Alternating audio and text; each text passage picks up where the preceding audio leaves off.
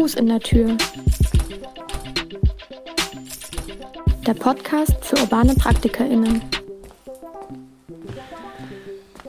Herzlich willkommen zur 14. Ausgabe von Fuß in der Tür, dem Podcast für urbane PraktikerInnen.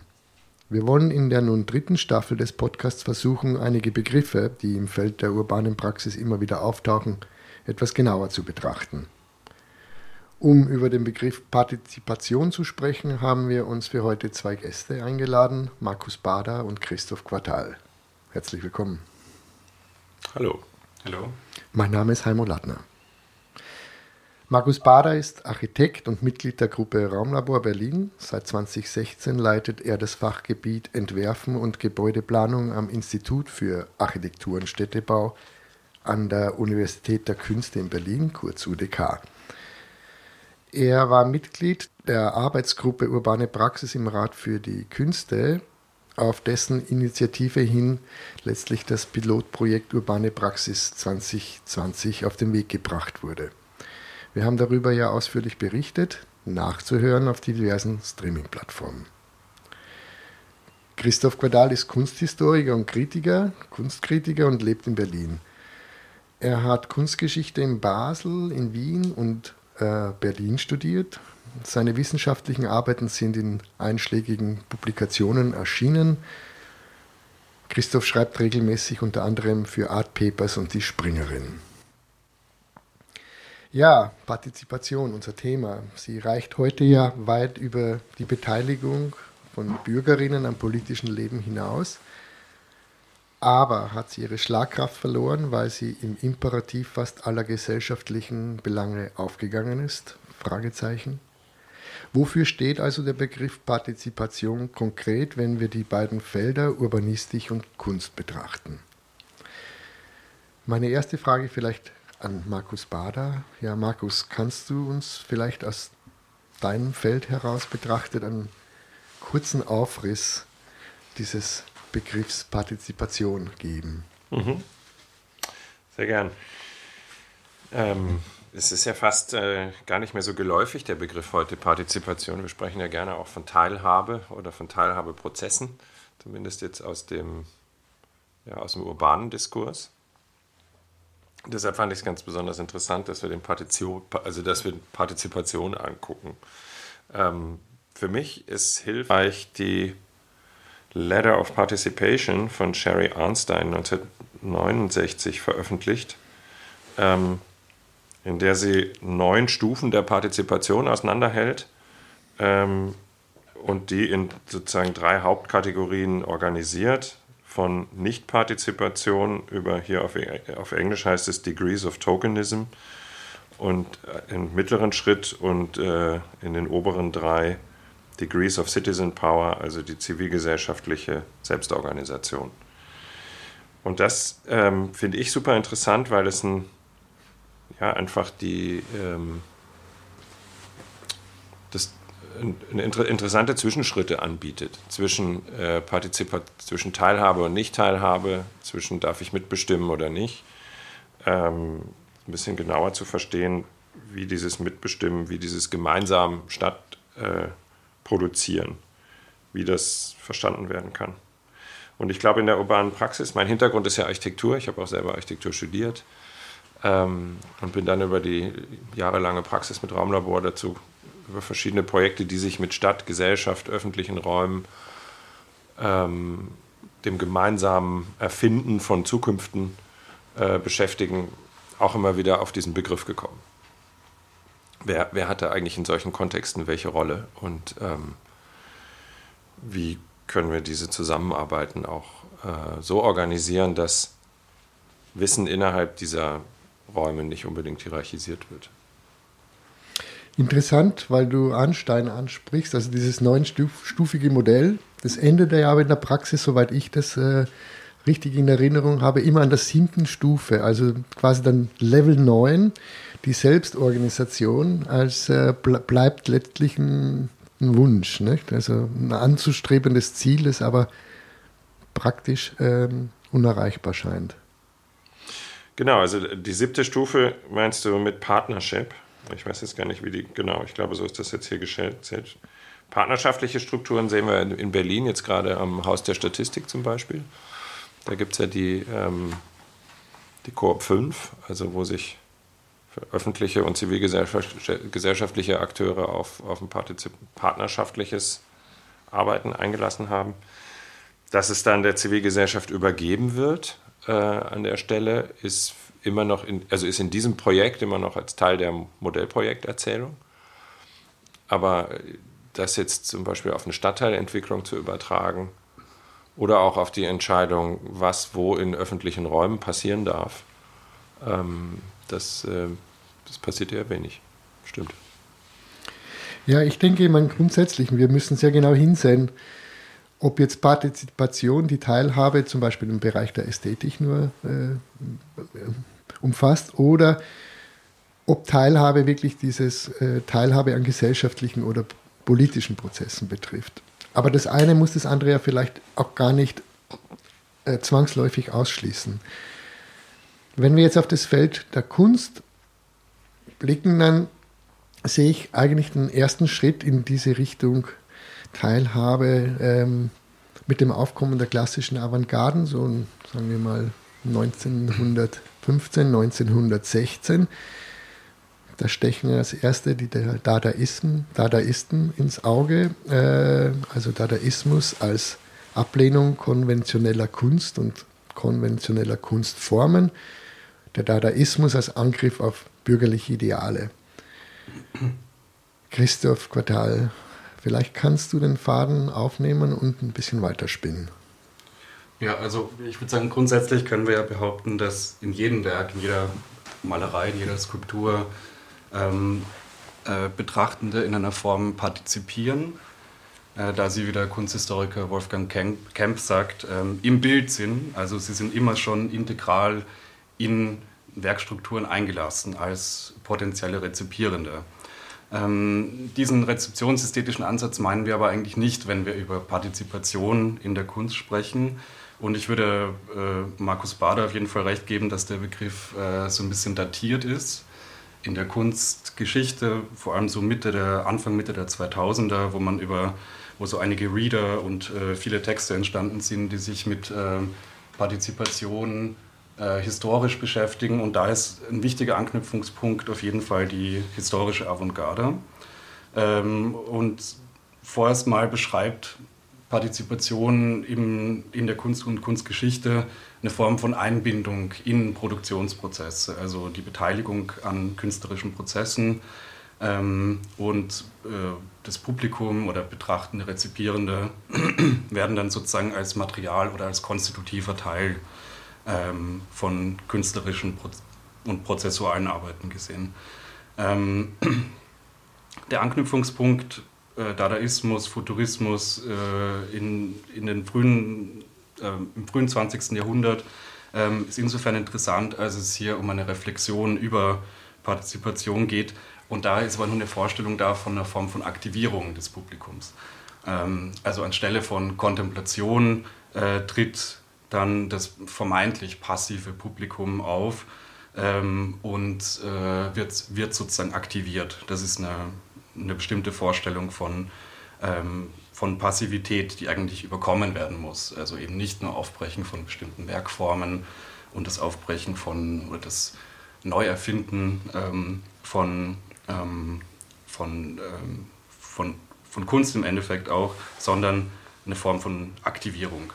Ähm, und was ich sehr interessant finde, auch wenn man so ein bisschen schaut, äh, wo sind so Schnittmengen zwischen äh, Kunst und dem Urbanen, finde ich sehr interessant, dass da zum Beispiel äh, im April 1921 oft zitiert wird, diese Excursion et ähm, Visite, also das aus, das aus dem äh, Kabarett und aus dem Theater herausgehen in den Stadtraum, äh, gerade im Pariser Dada ähm, dass das ein immer wiederkehrendes Motiv ist, dieses auch in, in den Stadtraum gehen äh, und außerhalb der Institutionen äh, äh, irgendwie zu arbeiten. Ähm, und sozusagen weitere Anknüpfungspunkte finden wir dann in dieser Genealogie in der Nachkriegszeit mit äh, diversen Formen von, die von Happenings zu den Situationisten äh, reichen, ähm, aber auch äh, eine große Anzahl an feministischen Positionen, wenn man an Yoko Ono denkt oder wenn man an Wally Export, äh, äh Tab- und Tas-Kino denkt. Ähm, natürlich äh, Beuys ist ein wichtiger und interessanter Anknüpfungspunkt, der auch ähm, in der urbanen Praxis, äh, zumindest habe ich das an der einen oder anderen Stelle gesehen, äh, herangezogen wird in seiner äh, Vorstellung und seiner Idee eines erweiterten Kunstbegriffs, der eben verschiedene andere Tätigkeiten jenseits von, von Objekthaftigkeit, also das menschliche Handeln in den Mittelpunkt ähm, stellt. Ähm, und äh, ja, also ich denke auch jenseits des eurozentristischen ähm, Kanons findet man sehr interessante, oft aktivistische, künstlerische Arbeiten, ähm, die zum Beispiel in Augusto Boals äh, Theater der Unterdrückten äh, zum, zum Ausdruck kommt. Also eine Form von Forumtheater, die eben sagt, ja, also ähm, die Spectators, die Betrachtenden, werden eigentlich zu Actors. Also Spect Actors ist so ein Begriff, den er da prägt, ähm, der eben nicht wie ähm, zum Beispiel Brecht ähm, sagt, äh, sozusagen, ähm, die Leute sind eigentlich passiv und wir müssen sie aktivieren, sondern der, immer, der sagt, die Leute sind immer schon sozusagen Akteure innerhalb von einem bestimmten Setting, das zum Beispiel das Theater äh, äh bietet. Ähm, also zusammenfassend finde ich, find ich sehr interessant, dass es ähm, immer wieder diese Idee des Ausbruchs auch gibt, der sich mit an, an Formen partizipativer Kunst zeigt und eben sozusagen dieses Hinausgehen in andere ähm, äh, andere Bereiche und oft ist es eben auch der Stadtraum, der da zum zentralen Punkt wird. Naja, in, in, in diesem Umfeld des Situationisten taucht ja auch Henri Lefebvre auf, äh, also französischer Soziologe und Philosoph, wichtiger Bezugspunkt für die Pariser Studentenbewegung 68. Und wesentlich für seine Arbeit ist ja das Nachdenken über Raum und vielleicht die vereinfachste oder bekannteste Formel ist, dass Raum ja nichts, nichts Starres ist, sondern oder nichts Gegebenes, sondern dass Raum eigentlich erst durch die, seine Verhandlung entsteht. Und ähm, ja, mit Blick ins Glossar urbane Praxis findet sich auch Lefebvre relativ weit oben. Äh, und zwar in dem Kontext die urbane Praxis, Zitat, gestaltet soziale Prozesse und damit auch die Teilhabe an der Veränderung von Raum in seinen gesellschaftlichen Machtverhältnissen. Ja, Markus Bader, ich denke, damit kannst du sehr viel anfangen. Mhm.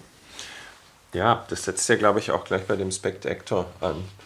Ähm, also der Frage, wer, wer macht eigentlich was, äh, beziehungsweise wie wird Raum konstituiert.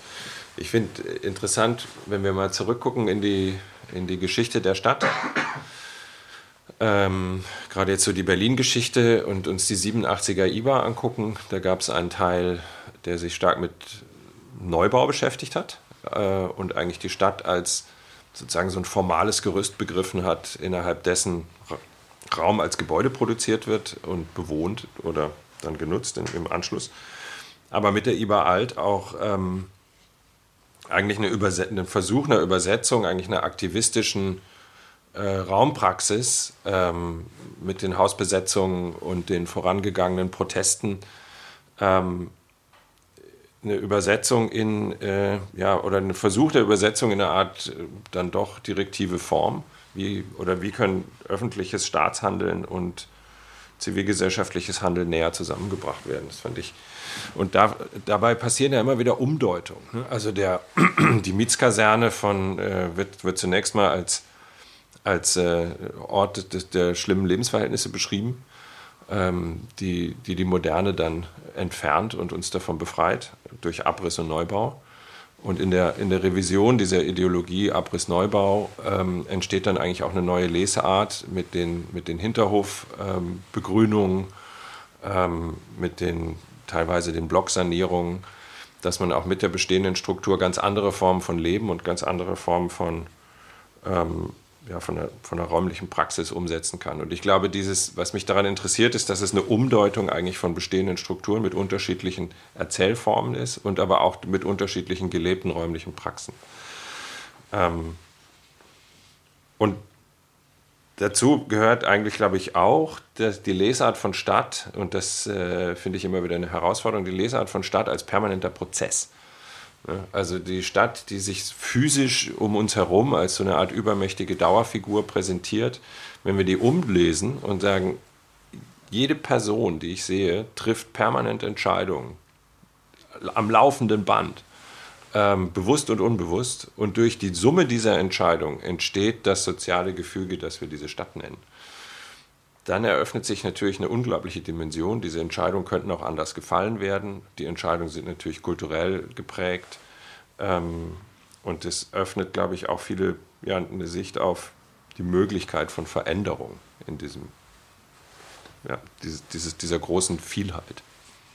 Ja, also das wäre jetzt Raumproduktion im Sinne von Lefebvre, aber ich frage jetzt nochmal nach, es muss ja eine Form der Bündelung geben. Also wenn du sagst, es, es laufen unzählige Individuen, Individuen vereinzelt durch die Stadt und jeder ist eigentlich ein relevanter Autor der Gegenwart, ähm, dann muss es natürlich zu Bündelungsprozessen kommen, in denen diese Ausverhandlungen dann ähm, mhm. stattfinden.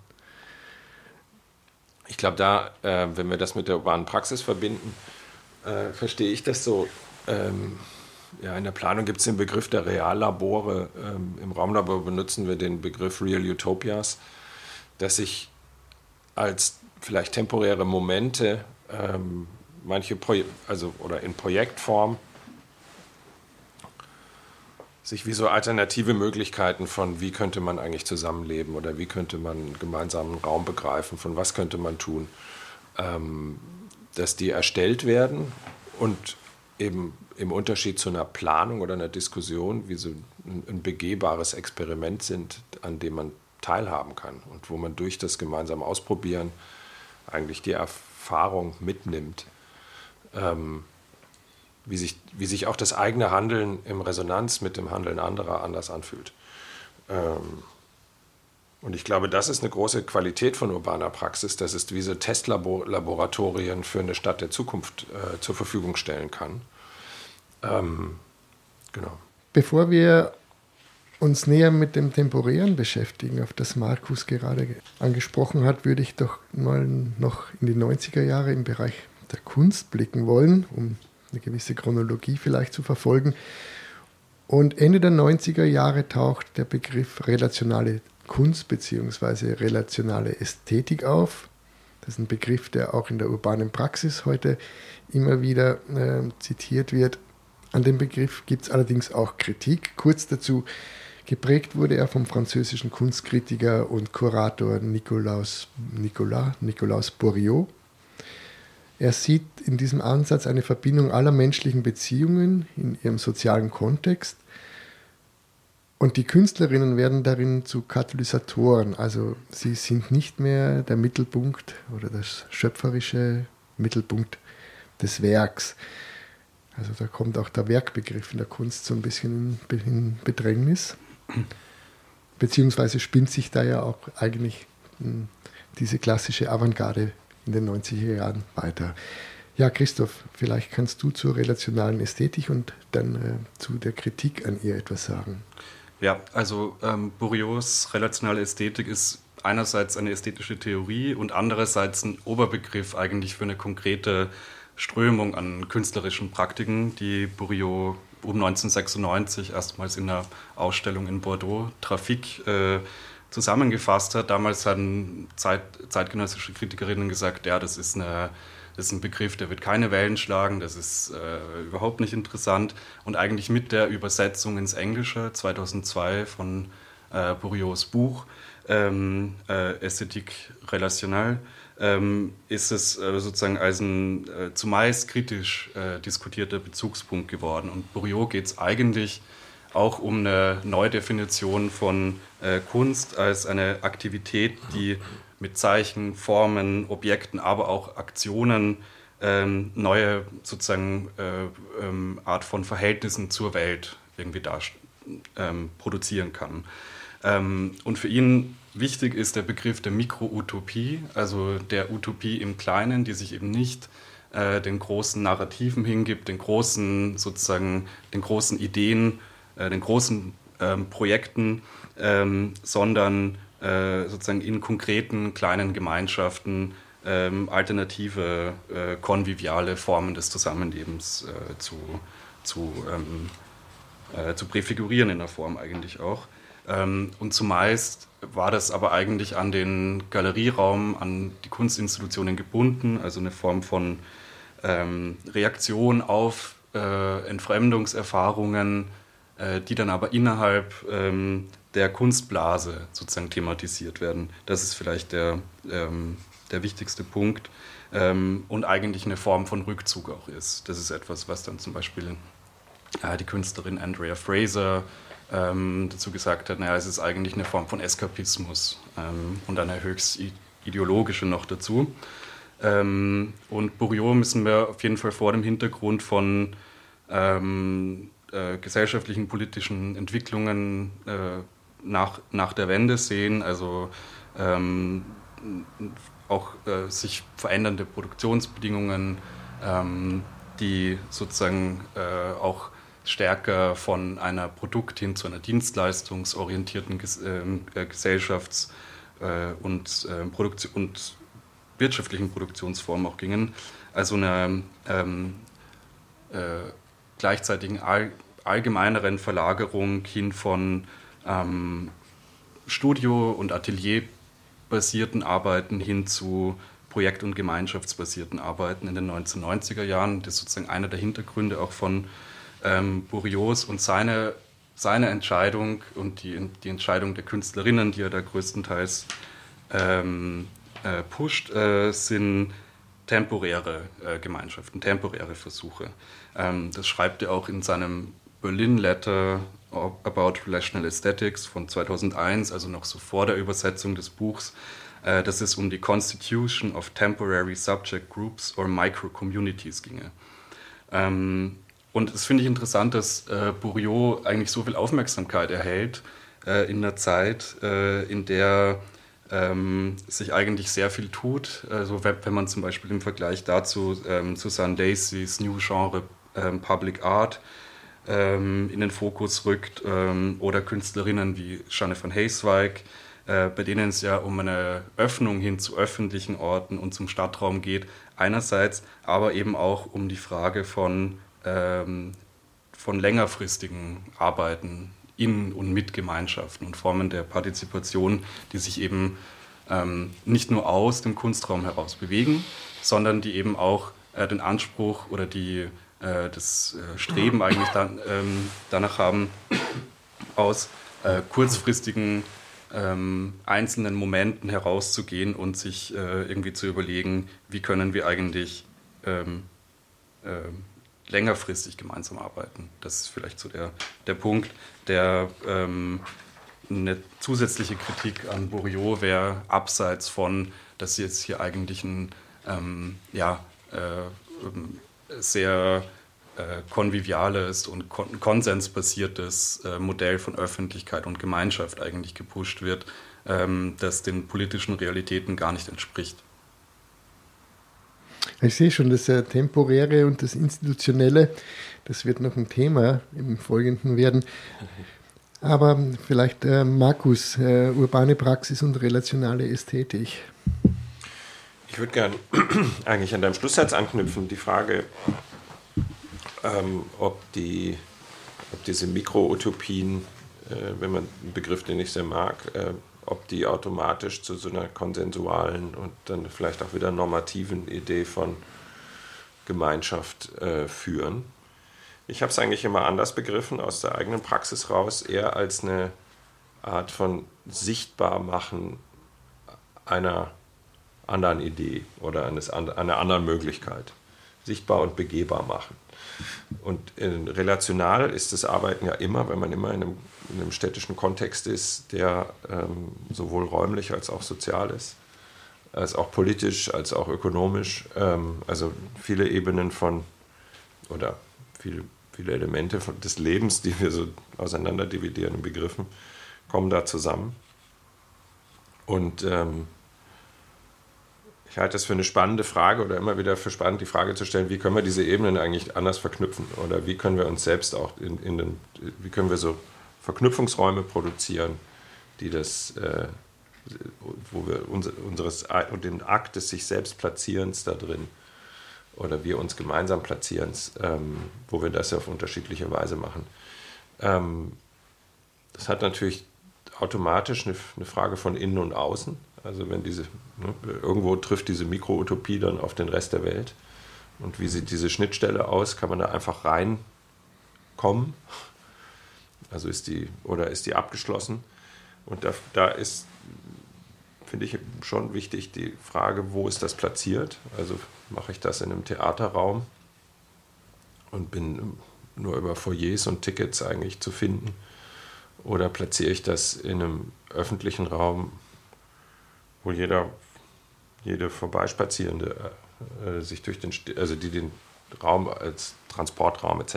nutzt, ähm, auch zumindest visuell äh, oder die Möglichkeit hat, äh, einzusteigen, das wahrzunehmen, dass es existiert. Also wenn wir jetzt wieder bei der Leiter sind, ähm, das ist Information, sozusagen die unterste Schritte, Stufe von echter Partizipation.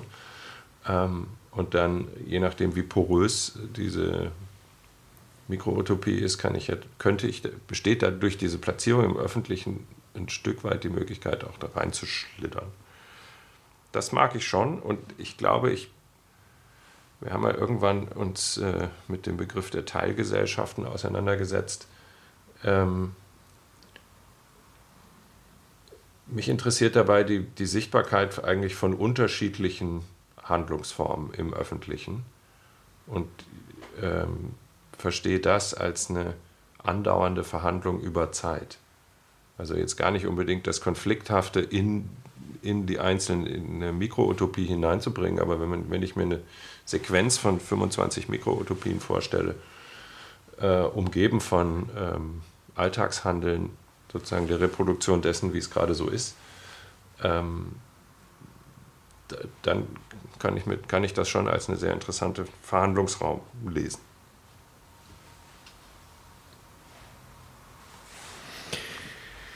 Also das erste Mal, wo mir urbane Praxis im weitesten Sinne oder relationale Ästhetik vielleicht begegnet ist, war auf der Dokumenta 11 bei Thomas Hirsch von seinem Parteimonument. Und das fand ich sehr interessant, weil äh, das Monument war also ein kollektiv geschaffenes Skulptur oder Installation. Vielleicht kann Christoph mehr dazu sagen, den Unterschied dann zwischen Skulptur und Installation. ähm, in einem, wie sich mir darstellt, in der Erinnerung Vorort oder Randbezirk von Kassel. Und äh, man wurde da mit so einem Shuttle-Taxi hingefahren. Und äh, diese Shuttle-Taxis haben dann doch ziemlich Wind aufgeworfen oder aufgewirbelt. Ähm, Staub aufgewirbelt, so sagt man, äh, der letztlich äh, dann in Richtung äh, Institutionskritik ging, denn hier schon hat darauf bestanden, dass diese Taxifahrer, also diese Menschen, die diese Taxis da hin und her kutschieren, ähm, tatsächlich eine Taxifahrerausbildung bekommen, die von der Dokumenta bezahlt wird.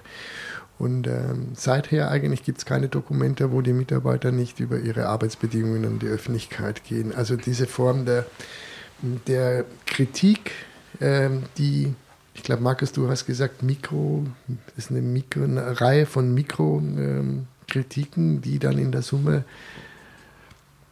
also finde ich äh, vielleicht ein, persönlich jetzt ein Zentralpunkt ähm, der urbanen Praxis, aber auch abgeleitet dann von relationaler Ästhetik und so weiter, wo auch wirklich eine Kritik äh, formuliert wird. Oder wo sich anhand einer Praxis eine Kritik formulieren lässt. Ja, äh, ja, Christoph. Also für, für Kritikerinnen von Bourriot hat sich ja eigentlich gerade so jemand wie Hirschhorn eigentlich als genaue, äh, äh, genaue Antipode eigentlich dargestellt. Also um dieses Konflikthafte nochmal aufzunehmen, ähm, das ist hier eben bei ähm, Hirschhorn äh, um das Darstellen und um das äh, Produzieren auch von Ein- und Ausschlüssen äh, geht und sozusagen im ähm, Vergleich zu ähm, äh, Arbeiten, Projekten, die Bourriot äh, anführt, ähm, sich eigentlich genau dadurch auszeichnet, ähm, ein anderes Verständnis von Öffentlichkeit ähm, in Szene zu setzen und zu produzieren, nämlich eines, das eben auf Konflikthaftigkeit, Ausschlüssen ähm, basiert. Ähm, ich würde ähm, würd Hirschhorns Monumente vorerst aber auch mal in einer, in einer anderen Form lesen, nämlich als eine Reaktion auch auf äh, Monumente. Ähm, es ist einerseits ein, ähm, äh, es ist ein performatives Monument, das in seinem Gebrauch sozusagen funktioniert. Also es ist eigentlich auch das, ein, ein Gegenstück zu den Spielwiesen von Großskulpturen aller Richard Serra oder so, ähm, die sozusagen top-down funktionieren. Ähm, und bei Hirschhorn geht es eigentlich ja auch um ähm, sozusagen eine, eine, eine, Benutzbarkeit und eine Form von, ähm, von ähm, äh, ja, also eine Form von Benutzbarkeit. Und von performativem Handeln, das an ein Monument gebunden ist und eben sozusagen nicht ein Objekt ist, das den urbanen Raum in einer Form äh, nur, ähm, nur gestaltet, sondern das eben auch konkrete Handlungsmöglichkeiten anbietet. Ähm, an, an Hirschhorn hat sich dann eben sozusagen mit Autorinnen wie Claire Bishop oder so zum Beispiel gezeigt, ähm, dass äh, es ähm, in, im Vergleich zur relationalen Ästhetik ähm, andere Kriterien bräuchte. Also eben ähm, äh, politische Kriterien, äh, ästhetische Kriterien und eben nicht, dass es sozusagen nicht ausreicht, ähm, nur Partizipationsangebote ähm, in einem abgeschlossenen institutionellen Rahmen zu machen, ähm, also es reicht eben nicht aus, dass Partizipation in der Form stattfinden kann, sondern die Frage ist eher dann, wie findet Partizipation statt und in welcher Form wird hier auch eben über institutionelle Rahmungen, wie du es gerade mit den Taxifahrern angesprochen hast, ähm, reflektiert. Ähm, das ist so ein Punkt, der äh, vielleicht so die kanonischste Kritik an der relationalen Ästhetik dann ist. Ähm, ja. Aber das ist interessant, weil dieses hier schon die Idee des Monuments, jetzt wo du sprichst, sehe ich die ganze Zeit die Floating vor mir. Äh, also sagen wir jetzt, ästhetisch gibt es da auch Anknüpfungspunkte in gewisser Weise, das ist vielleicht jetzt gar nicht so wichtig, aber in, in, ihrer, in ihrer Funktion, in Anführungszeichen, würde ich sagen, sehe ich das ja wohl ganz äh, starke äh, Parallelen.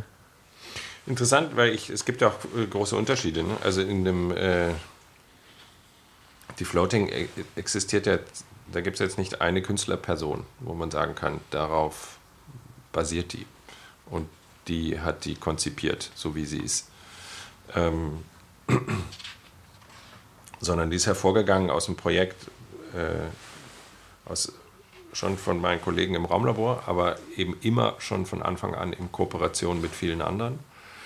Ähm, und äh, existiert er jetzt seit 2019 als eigentlich als eigene Form, als Verein, also formal als Verein strukturiert, aber als eine Vielheit von vielen, die innerhalb dieser Form Floating gemeinsam darüber diskutieren, äh, was die Floating ist und wie sie betrieben wird und wie sie weitergeht.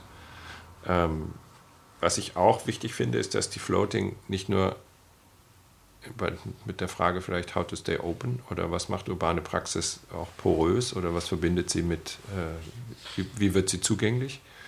Es ist eben nicht nur ein geschlossener Ort, ähm, in den äh, nur Vereinsmitglieder reinkommen, sondern ähm, die Floating lädt ja immer wieder zu verschiedenen Programmen ein.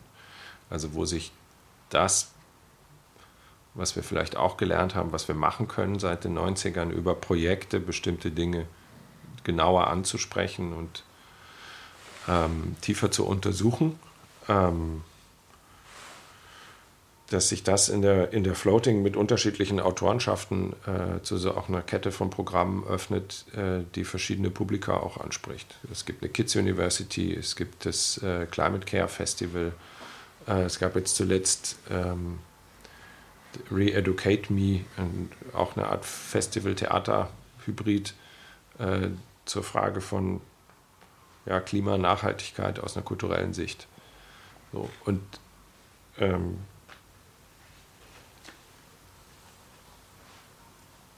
das ist, glaube ich, für mich, für mich ist eben daran interessant, dass sich über die Vielheit der Akteure im Akteurinnen im Verein auch unterschiedliche Zugänge zu diesem gemeinsamen Raum öffnen. Was mir aber wesentlich erscheint an der Floating, und das gilt, glaube ich, für alle Projekte der urbanen Praxis, ist diese Kritik an äh, im Umgang mit, mit dem Stadtraum, mit ne? äh, dem immer knapper und enger werdenden gut Raum in der Stadt. Also die Floating setzt jetzt sozusagen den Fuß auf ein Wasserrücklaufbecken, das da irgendwie vor sich hin vegetierte. Äh, und jetzt nicht mehr in der Form benutzt wird, weil ne, der Flughafen jetzt auch anders genutzt wird, Flugfeld Tempelhof, um zu sagen, hier wäre ein Raum, an dem wir modellhaft nochmal über Stadt nachdenken können. Vielleicht werden wir sogar praktisch oder institutionalisieren wir uns in irgendeiner Form oder zumindest halten wir den Fuß hier drinnen für eine Debatte, was passiert oder könnte mit diesem Raum in Zukunft passieren. Das empfinde ich ja als wesentliches mhm. Element. Ähm, und vielleicht äh, eines der stärksten Argumente finde ich für die urbane Praxis, dieses diese Kritik an der Situation und eine, eine Insistieren auf einen Diskurs, ausgehend von einem bestimmten Ort.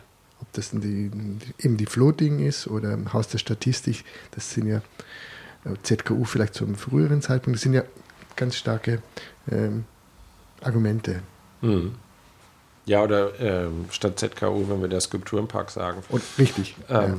Als, Vor, als, Vorläufer des mhm. ZKUs quasi. Ja, aber als eine ganz starke ähm, künstlerische, sozusagen in, in eine Künstler, mit einer künstlerischen Linse auf einen städtischen Transformationsprozess gucken und darauf bestehen, dass da noch nicht alles entschieden ist. Oder dass eben das, was ich vorhin meinte, diese Vielzahl von Entscheidungen, die ständig getroffen wird, ähm, diese, vielleicht diese Ketten sichtbar zu machen, indem man äh, äh, vielleicht, ja, indem man mit künstlerischem Handeln dazwischen geht.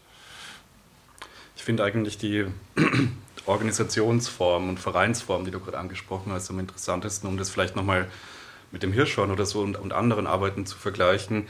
Da geht es ähm, also da, da geht's um keine ähm, längerfristige Verortung in einer temporären Gemeinschaft, die aufgemacht wird. Das könnte man dann ähm, hier schon ähm, kritisieren. Also es gibt weder zwischen seinen Projekten starke Verbindungen, 20 Jahre Skulpturen und Monumente und daraus sind sozusagen keine kom komplementären oder wie auch immer verorteten ähm, Strukturen und Organisationen oder so entstanden.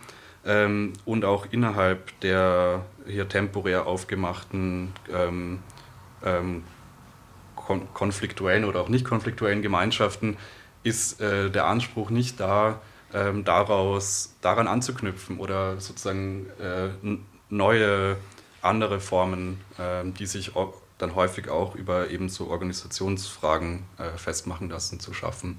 Ähm, äh, da, da wären dann eher andere Künstlerinnen wie Jeanne von Heesweig oder so zum Beispiel interessant, die ja sozusagen in der Form ein totaler Anti-Hirschhorn ist, weil sie sich eigentlich, ähm, wenn ich sie richtig verstehe, eigentlich hauptsächlich dafür interessiert, ähm, wie, wie dieses, äh, diese Mikroutopien, wie die eigentlich auch eine Dauer bekommen können und wie die eigentlich auch übernommen werden können, wie da Fragen von Autorinnenschaft auch äh, abgegeben werden können.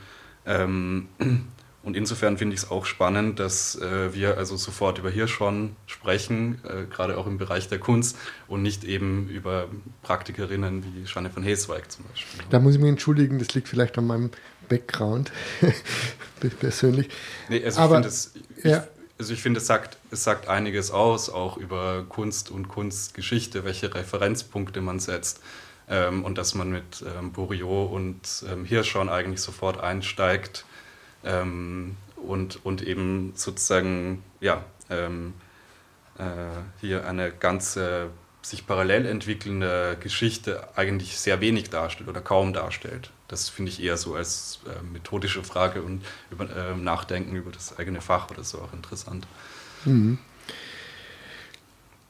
Aber es gibt ja noch diesen Begriff der Intervention, der, glaube ich, für alles, was wir besprechen, hier in gewisser Weise zutrifft. Vielleicht in anderer Form, aber doch sich da durchzieht. Also die Intervention, wenn ich sie verstehe, ist eine pointierte Attacke, unter Anführungszeichen, vielleicht in den öffentlichen Raum, den man sich aneignet für eine gewisse Zeit oder einen Raum, den man äh, claimt für sich. Also ein Einbruch der Realität wäre vielleicht mit Schlingensief, aber auch eine Kritik an den Verhältnissen.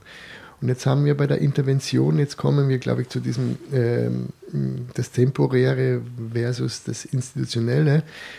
Also da gibt es ja auch im Feld der weiteren Feld der urbanen Praxis unterschiedliche Haltungen. Christoph hat es erwähnt, aber was ich, Mariette Zapiotric, äh, Markus, mit der du ja, glaube ich, auch dich öfter schon m, privat und öffentlich auch unterhalten hast, die sich ja eher sehr, also die sich sehr stark für die Institutionalisierung stark macht, wobei ich bei deinen äh, Argumenten immer wieder, mh, gut, verändert sich vielleicht jetzt mit dem EV, doch sehr stark die Intervention, das Temporäre im Vordergrund sehe.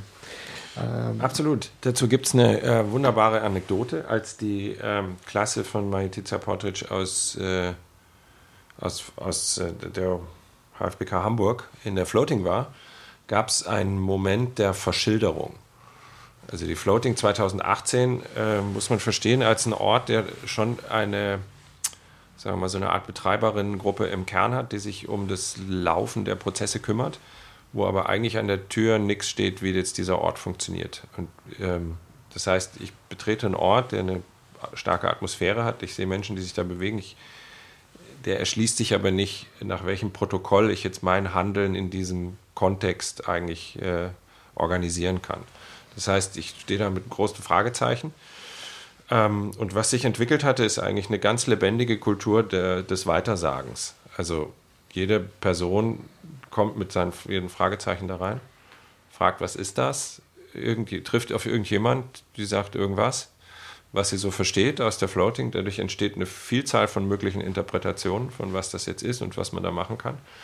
Ähm, und was ich auch super schön fand, ist äh, in einem ne, jemand, der jetzt dann irgendwie zwei, drei Tage schon da ist, äh, wird plötzlich wieder zur, äh, zur, zur Host-Person, also zu dieser türöffnenden Gastgeberperson, die jemand anderem erklären kann oder beschreiben kann, was das denn hier sein könnte. Und diese Offenheit einerseits in der Definition, was ist das jetzt für ein Ort, wofür ist der gut, was muss man hier machen, ähm, aber auch die sozusagen die, die geteilte Ownership, die dadurch entsteht, dass jeder berechtigt ist zu sagen, so geht das, ähm, fand ich total faszinierend. Und Majetizas äh, Klasse hat eben in diesem Beschilderungsakt äh, ganz andersrum argumentiert. Die haben argumentiert, es ist ein total verwirrender, einschüchternder Ort, ähm, in dem ich mich überhaupt nicht zurechtfinde. Und mit diesen Schildern stelle ich eine Art äh, Grundinformation her, die alle aufs gleiche Level bringt. Damit enteigne ich sozusagen aber auch jede Person von, von der, davon, die eigene Erzählung überhaupt zu produzieren, weil ja damit eine durchgehende Erzählung in den Raum schon eingeschrieben ist. Ähm, und es wird dann plötzlich ein Raum voller Regeln. Ne? Da steht hier nicht deinen Kaffeesatz hintun, tu den da drüben hin. Ähm, und diese Regeln werden visuell unglaublich präsent. Ähm, und anstatt äh, ja, also ein Raum des Erkundens und vielleicht auch des vorsichtigen Miteinander Umgehens äh, und des Kennenlernens ähm, entsteht eben so eine, in dem Fall würde ich jetzt mal sagen, so eine Art institutionelle Kulisse des, äh, des verregelten Raums. Ähm, Finde ich eine total spannende Diskussion. Ne? Das ist ja eine Diskussion, die man auch ähm, eben bei diesen langlaufenden Projekten führen kann. Wie viel Struktur brauche ich in einem Haus der Statistik? Wie viel festgesetzte Regeln braucht ein Gemeinwesen wie eine Floating, damit sie gut funktioniert? Und gut funktioniert heißt im täglichen, aber auch sich nicht selbst beraubt der Möglichkeit, eine andere Zukunft zu erfinden. Also sich nicht in, innerhalb dieser Regeln so ein starres Korsett selbst produziert, ähm, dass nichts mehr erfunden werden kann, sozusagen. Ähm, ja, so dass ich das, ich, ich finde das ein spannendes, äh, sozusagen ein spannendes Balancefeld. Ne? Also wie viel lege ich fest, hier mit dem Begriff Institution, wie viel halte ich offen mit dem Begriff ähm, temporär, hast du das äh, hier benannt, oder Intervention. Ähm, und wahrscheinlich ist das, vielleicht kann man das eher als so einen Tanz begreifen. Schnitt. Vielleicht kann man das eher als so einen Tanz begreifen, ne? als jetzt eine, eine, eine das Gegenüberstellung. Das ist eine gute Intervention von deinem Handy. Ja. Ja. Verzeihung. Naja. ja, ist gut. Da ist ja die Disruption. Ja, ähm, es gibt dazu auch ein Zitat von dir. Ähm, in der urbanen Praxis nämlich wird gearbeitet zwischen den Feldern der Architektur, Stadtentwicklung, Kunst, dem Sozialen und der Bildung.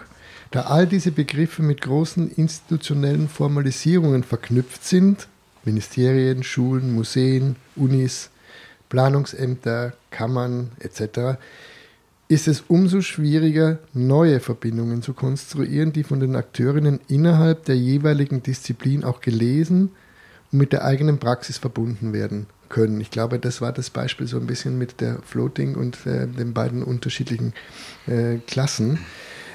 Du nennst diese Verbindungen nicht disziplinär. Das finde ich jetzt sehr interessant. Also wie könnten diese neuen Orte äh, konkret aussehen? Orte dieser neuen Verbindungen. Ich glaube, was mich mit dem, äh, mit dem Verbinden interessiert, ist ähm, also die Frage, können wir unsere Professionalisierung überkommen? Ne, können wir da irgendwie weiterkommen, weil wir jetzt äh, alle eine gewisse Expertise haben und sich trotzdem an der dramatischen Gesamtlage ja nichts ändert. Sozusagen. Und jeder mit seinem Teilfeld äh, sagen kann, ja, aber ich mache doch, was ich kann. Ne? Ähm, und ich glaub, deshalb glaube ich, dass, dass so eine Art Hybridisierung von Handeln ähm, oder neue synaptische Verbindungen zwischen verschiedenen Disziplinfeldern interessant sind. Wie man das konkret macht, also die, die Floating ist ein Nature Culture Learning Site als eine mögliche Beschreibung. Das heißt, ähm, ich finde immer mit, ja, eigentlich mit der Gleichzeitigkeit von unterschiedlichen Fragestellungen versuchen, sich zu konfrontieren und sich zu umgeben. Ich weiß nicht, ob das eine befriedigende Antwort ist, aber ähm, das wäre meine kurze Antwort auf diese, ne, auf die lange Reihe von äh, starken Figuren, die sich ja aufstellen um so einen Ort wie die Floating und mit denen man allen interagieren muss oder kann, mit genehmigenden Behörden, mit finanzierenden Strukturen ähm, und mit Personen, die sich mit der Floating verbinden, die dann auch wiederum Uni oder andere Kontexte mitbringen. Kinder, die in Schulen gehen oder nicht. Hm. Ja, ich frage mich eben, wie weit sich über die Institutionalisierung dann vielleicht auch diese, diese Schärfe einer Kritik oder diese Radikalität einer Kritik irgendwie äh, abschleift. Also wenn ich nochmal zurückgehe auf, oh. die, auf die Avantgarden zum Beispiel, wiederum, also die der Dandy bei den, bei den Dadaisten, glaube ich, oder war es bei den Surrealisten, also dieses zur Schau gestellte Nichtstun des Flanierens, der Flaneur, das war Provokation oder Angriff auf eine Bourgeoisie. Und wenn ich das jetzt weiter denke, den, den Spaziergeher, den Dandy oder den Spaziergang, und Spaziergehen bei also es hat ja heutzutage fast was Folkloristisches. Ich weiß nicht, wie viele Spaziergänge angeboten werden in Kunstprojekten. Das ist unüberschaubar. Also, äh, ja, hat sich da, schleift sich da irgendwie, oder weiß nicht, ist, ist, ist eine bestimmte Radikalität als künstlerischer Anspruch, Christoph, Frage an dich, ähm, sind die irgendwie abhanden gekommen?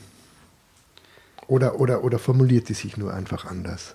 Vielleicht, wenn man es nochmal an den Interventionsbegriff zurückbindet äh, und halt sagt, ja, also das ist äh, freie Umherschweifen, äh, diese, diese Form von Deriv oder so wie das auch genannt wird, ähm, welche, welche, welche subversive Kraft hat es eigentlich noch? Also welche subversive Kraft hat eine Form von Intervention? Und da gibt's, da habe ich ein, ein ganz gutes äh, Zitat von einem kanadischen Künstler und Theoretiker Mark James äh, Leger äh, dazu mir angesehen, der eigentlich sagt, ähm, äh, in der, also welche, welche Möglichkeiten haben eigentlich so neosituationistische Splittergruppen eigentlich noch? Äh, und welche äh, Möglichkeiten hat Intervention eigentlich noch, wenn diese eigentlich selbst schon zu einer kapitalistischen Strategie geworden sind? Mhm. Ähm, was kann man eigentlich machen? Also welche Chancen gibt es eigentlich für das, sozusagen eine Neo-Neo-Avantgarde? Ähm, und mir, mir scheint es, als gibt es schon eine deutliche Verschiebung von eben taktischen, aktivistischen äh, Prak Praktiken hin zu eher strategisch ausgelegten Arbeiten.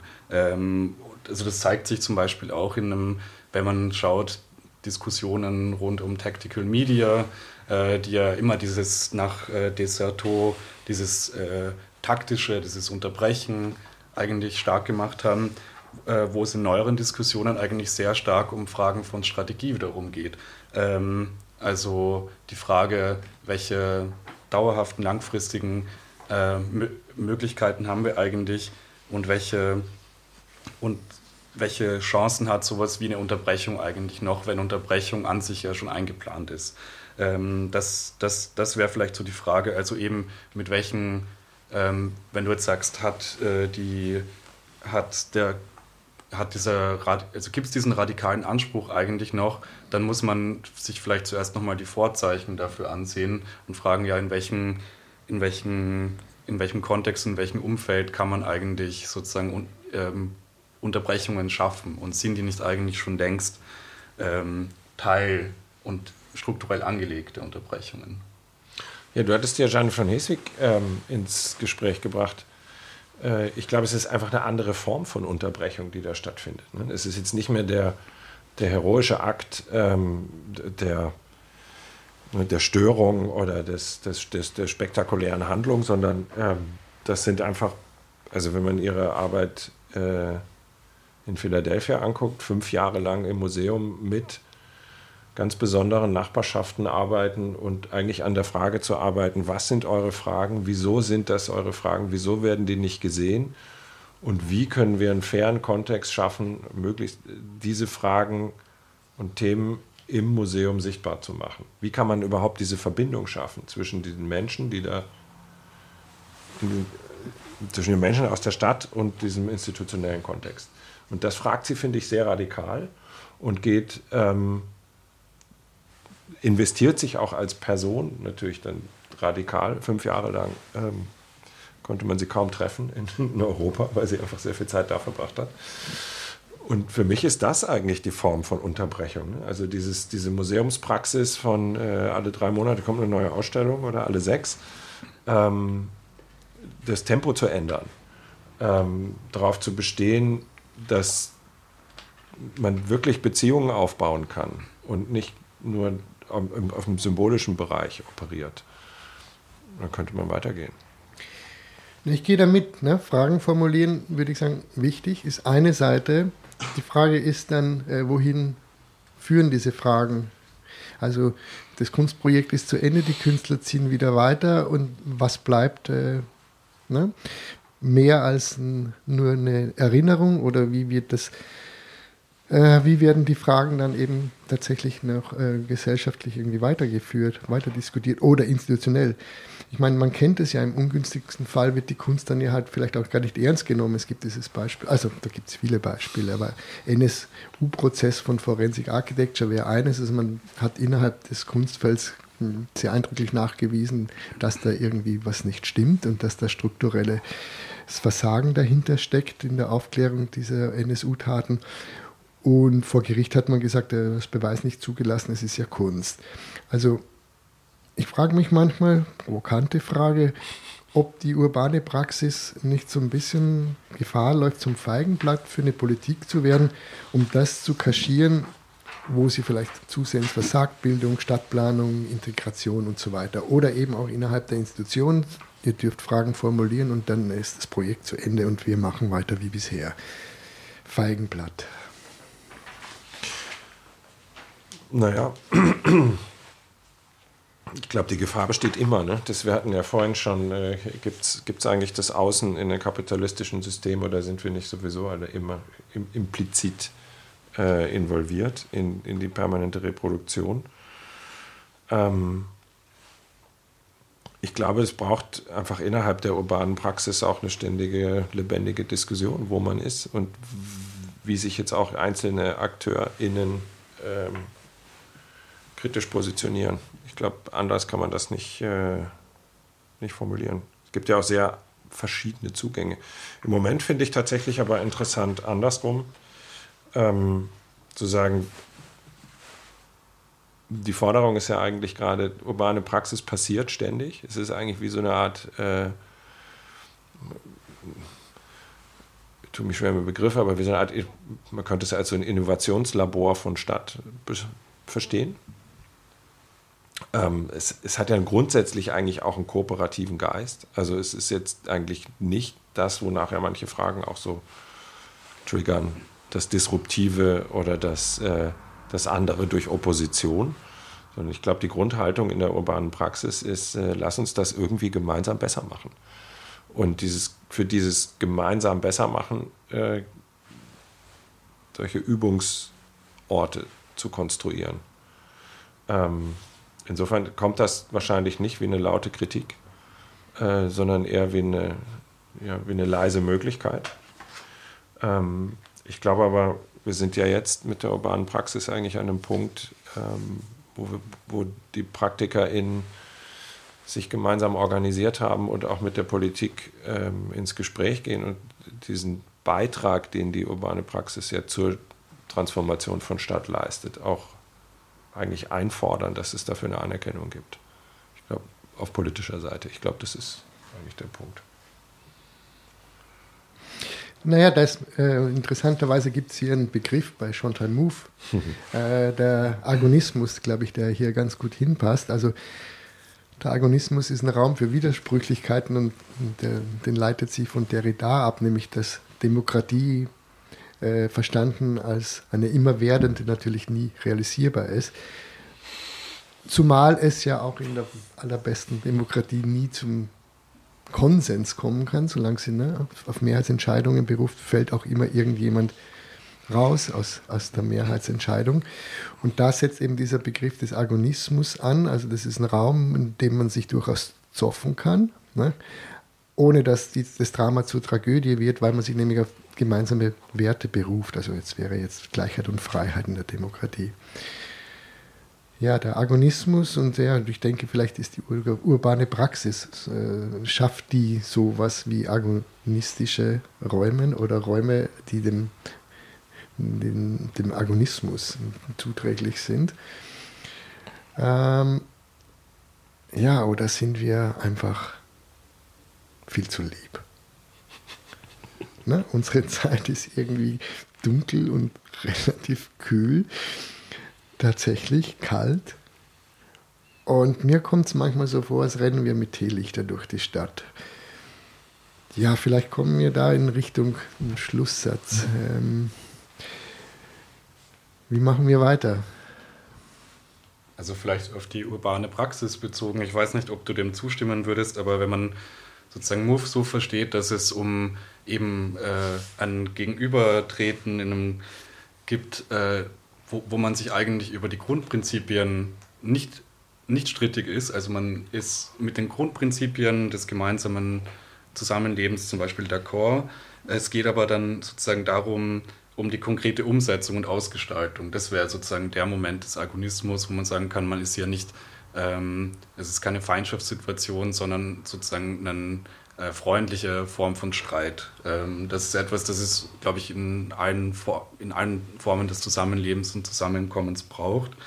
Das ist auch sehr ähnlich zu ähm, Formulierungen, die man bei, bei äh, Jacques Rancière oder so findet, wo es darum geht, sozusagen, es muss erkämpft werden, zu partizipieren.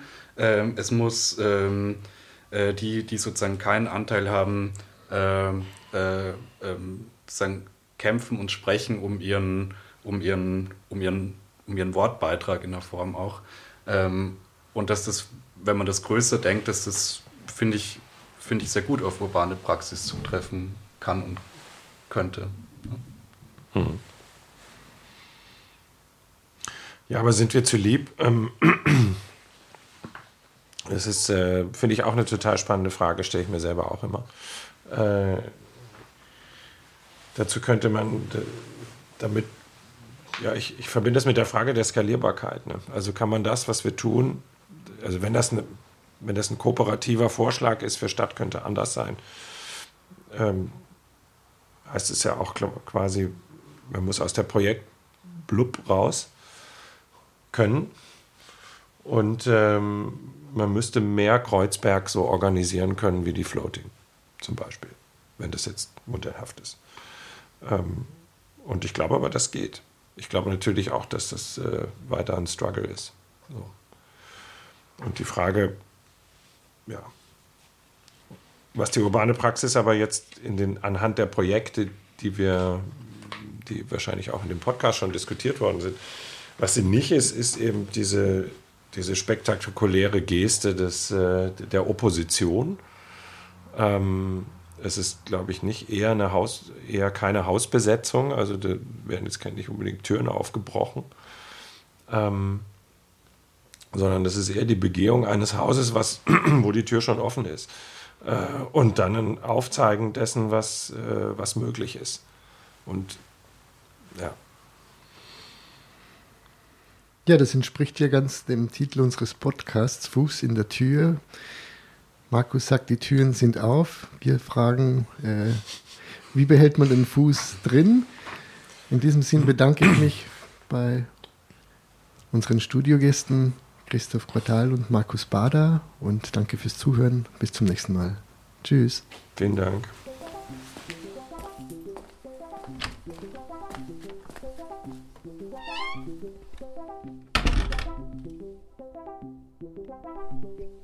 Fuß in der Tür.